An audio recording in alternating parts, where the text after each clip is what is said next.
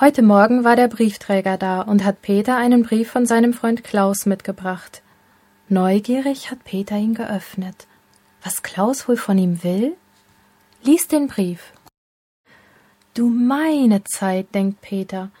Ich wusste ja schon immer, dass Klaus viele Fehler macht, aber an einer Stelle weiß ich gar nicht, was Klaus meint. Geht es dir auch so wie Peter? Wenn du in der nächsten Aufgabe den Brief abschreibst, wirst du schnell merken, dass es an einer Stelle zwei Möglichkeiten gibt, was Klaus meinen könnte.